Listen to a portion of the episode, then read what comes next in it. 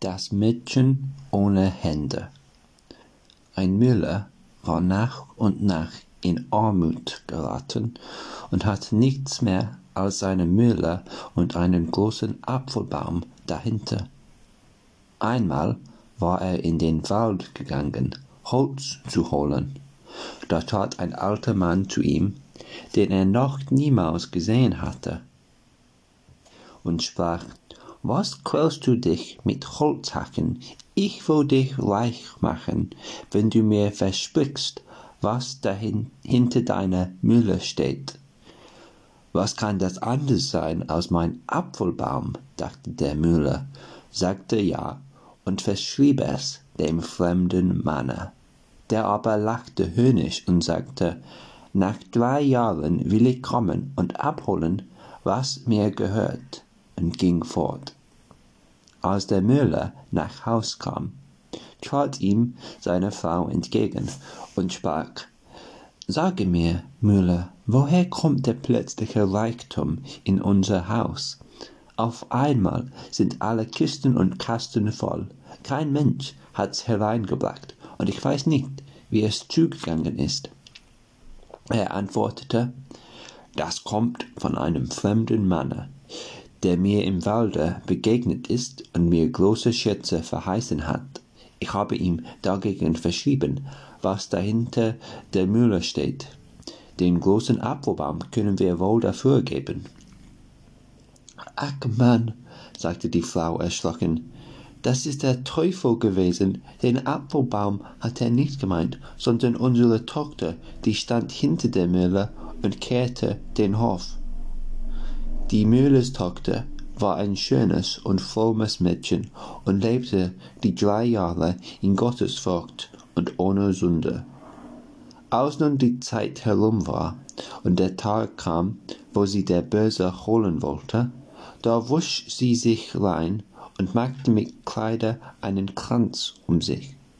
Der Teufel erschien ganz früh, aber er konnte ihr nicht nahe kommen Zornig sprach er zum Müller, tu ihr alles Wasser weg, damit sie sich nicht mehr waschen kann, denn sonst habe ich keine Gewalt über sie. Der Müller fürchtete sich und tat es. Am anderen Morgen kam der Teufel wieder, aber sie hatte auf ihre Hände geweint und sie waren ganz rein. Da konnte er ihr wiederum nicht nahen und sprach wütend zu dem Müller, hau ihr die Hände ab sonst kann ich ihr nichts anhaben. Der Müller entsetzte sich und antwortete, wie könnt ich meinem eigenen Kinde die Hände abhauen? Da drohte ihm der Böse und sprach, wo du es nicht tust, so bist du mein, und ich hole dich selber. Dem Vater ward Angst, und er verschwach, ihm zu gehorchen. Da ging er zu dem Mädchen und sagte, mein Kind, wenn ich dir nicht beide Hände abhaue, so führt mich der Teufel fort, und in der Angst habe ich es ihm versprochen. Hilf mir doch in meiner Not und verzeihe mir, was ich Böses an dir tue. Sie antwortete, lieber Vater, macht mit mir, was ihr wollt, ich bin euer Kind. Darauf legte sie beide Hände hin und ließ sie sich abhauen. Der Teufel kam zum dritten Mal, aber sie hatte so lange und so viel auf die Stümpfe geweint, dass sie doch ganz rein waren. Da musste er weichen und hatte alles Recht auf sie verloren.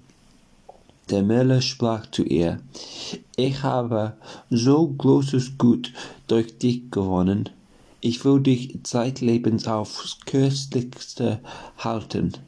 Sie antwortete aber, hier kann ich nicht bleiben, ich will fortgehen. Mitleidige Menschen werden mir schon so viel geben, als ich brauche. Darauf ließ sie sich die verstummelten Arme auf den Rücken binden, und mit Sonnenaufgang machte sie sich auf den Weg und ging den ganzen Tag, bis es Nacht ward. Da kam sie zu einem königlichen Garten, und beim Mondschimmer sah sie, dass Bäume voll schöner Früchte darin standen. aber sie konnte nicht hinein, denn es war ein Wasser darum. Und weil sie den ganzen Tag gegangen war und keinen Bissen genossen hatte, und der Hunger sie quälte, so dachte sie, ach, wäre ich darin, damit ich etwas von den Früchten esse, sonst muss ich verschmachten. Da kniete sie nieder, rief Gott den Herrn an und betete. Auf einmal kam ein Engel daher, der machte eine Schleuse in dem Wasser zu, so dass der Graben trocken ward und sie hindurchgehen konnte. Nun ging sie in den Garten, und der Engel ging mit ihr. Sie sah einen Baum mit Obst, das waren schöne Birnen, aber sie waren alle gezählt. Da trat sie hinzu und aß eine mit dem Munde vom Baume ab, ihren Hunger zu stillen, aber nicht mehr. Der Gärtner sah es mit an, weil aber der Engel dabei stand, fürchtete er sich und meinte, das Mädchen wäre ein Geist, schwieg still und getraute nicht zu rufen oder den Geist anzureden. Als sie die Birne gegessen hatte, war sie gesättigt und ging und versteckte sich in das Gebüsch. Der König, dem der Garten gehörte, kam am andern Morgen herab. Da zählte er und sah, dass eine der Birnen fehlte, und fragte den Gärtner, wo sie hingekommen wäre. Sie läge nicht unter dem Baume und wäre doch weg. Da antwortete der Gärtner, Vorige Nacht kam ein Geist herein, der hatte keine Hände und aß eine meiner ein, eine mit dem Munde ab. Der König sprach, wie ist der Geist über das Wasser hereingekommen? Und wo ist er hingegangen, nachdem er die Birne gegessen hatte? Der Gärtner antwortete, es kam jemand in schneeweißem Kleider vom Himmel der hat die Schleuse zugemacht und das Wasser gehemmt, damit der Geist durch den Graben gehen konnte. Und weil es ein Engel muss gewesen sein, so habe ich mich gefürchtet, nicht gefragt und nicht gerufen. Als der Geist die Birne gegessen hatte, ist er wieder zurückgegangen. Der König sprach, verhält es sich wie du sagst, so will ich diese Nacht bei dir wachen. Als es dunkel ward, kam der König in den Garten und brachte einen Priester mit, der sollte den Geist einladen.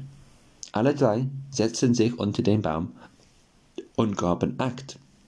Um Mitternacht kam das Mädchen aus dem Gebüsch gekrochen, trat zu dem Baum und aß wieder mit dem Munde eine Birne ab. Neben ihr aber stand der Engel im weißen Kleider. Da ging der Priester hervor und sprach, Bist du von Gott gekommen oder von der Welt? Bist du ein Geist oder ein Mensch? Sie antwortete, Ich bin kein Geist, sondern ein armer Mensch, von allen verlassen, nur von Gott nicht. Der König sprach, Wenn du von aller Welt verlassen bist, so will ich dich nicht verlassen. Er nahm sie mit sich in sein königliches Schloss, und weil sie so schön und fromm war, liebte er sie von Herzen, ließ ihr silberne Hände machen und nahm sie zu seiner Gemahlin. Nach einem Jahre musste der König über Feld ziehen. Da befahl er die junge Königin seiner Mutter und sprach, wenn sie ins Kindbett Bett kommt, so haltet und verpflegt sie wohl und schreibt mir's gleich in einem Briefe. Nun gebar sie einen schönen Sohn. Da schrieb es die alte Mutter eilig und meldete ihm die frohe Nachricht. Der Bote aber ruhte unterwegs an einem Bache, und da er von dem langen Wege ermüdet war, schlief er ein. Da kam der Teufel, welcher der frommen Königin immer zu Schaden trachtete und vertauschte den Brief mit einem andern, darin stand, dass die Königin einen Wechselbalg zur Welt gebracht hätte. Als der König den Brief las, erschrak er und betrübte sich sehr. Doch schrieb er zur Antwort, sie sollten die Königin wohlhalten und pflegen bis zu seiner Ankunft. Der Bote ging mit dem Brief zurück, ruhte an, den, an der nämlichen Stelle und schlief wieder ein. Da kam der Teufel abermals und legte ihm einen anderen Brief in die Tasche, darin stand, sie sollten die Königin mit ihrem Kinde töten. Die alte Mutter erschrak heftig, als sie den Brief erhielt, konnte es nicht glauben und schrieb dem Könige noch einmal, aber sie bekam keine andere Antwort, weil der Teufel dem Boten jedes Mal einen falschen Brief unterschob, und in dem letzten Briefe stand noch, sie sollten zum Wahrzeichen Zunge und Augen der Königin aufheben. Aber die alte Mutter weinte, dass so unschuldiges Blut sollte vergossen werden, ließ in der Nacht eine Hirschkuh holen, schnitt ihr Zunge und Augen aus und hob sie auf. Dann sprach sie zu der Königin, ich kann dich nicht töten lassen, wie der König befiehlt, aber länger darfst du nicht hier bleiben. Geh mit deinem Kinde in die weite Welt hinein und komm nie wieder zurück. Sie band ihr das Kind auf, das Rücken, auf den Rücken, und die arme Frau ging mit weiniglichen Augen fort. Sie kam in einen großen wilden Wald. Da setzte sie sich auf ihre Knie und betete zu Gott. Und der Engel des Herrn erschien ihr und führte sie zu einem kleinen Haus. Daran war ein Schildchen mit den Worten Hier wohnt ein jeder frei. Aus dem Häuschen kam eine schneeweiße Jungfrau, die sprach Willkommen, Frau Königin, und führte sie hinein. Da band sie ihr den kleinen Knaben von den Rücken und hielt ihn an ihrer Brust, damit er trank, und legte ihn dann auf ein schönes gemachtes Bettchen. Da sprach die arme Frau, Woher weißt du, dass ich eine Königin war? Die weiße Jungfrau antwortete, Ich bin ein Engel von Gott gesandt, dich und dein Kind zu verpflegen. Da blieb sie in dem Hause sieben Jahre und war wohl verpflegt, und durch Gottes Gnade wegen ihrer Frömmigkeit wuchsen sie ihr die abgehauenen Hände wieder. Der König kam endlich aus dem Felde wieder nach Haus, und sein erstes war, dass er seine Frau mit dem Kinde sehen wollte. Da fing die alte Mutter an zu weinen und sprach, Du böses Mann, was hast du mir geschrieben, dass ich zwei unschuldige Seelen ums Leben bringen sollte? Und zeigte ihm die beiden Briefe, die der Böse verfälscht hätte, hatte, und sprach weiter, Ich habe getan, wie du befohlen hast, und wies ihm die Wahrzeichen, Zunge und Augen. Da fing der König an, noch viel bitterlicher zu weinen über seine arme Frau und sein Söhnlein, dass es die alte Mutter erbarmte und sie zu ihm sprach, Gib dich zufrieden, sie lebt noch. Ich habe einen Hirschkuh heimlich schlachten lassen und von dieser die Wahrzeichen genommen. Deine Frau aber habe ich ihr Kind auf den Rücken gebunden und sie geheißen, in die weite Welt zu gehen, und sie hat versprechen müssen, nie wieder hierher zu kommen, weil du so zornig über sie wärst.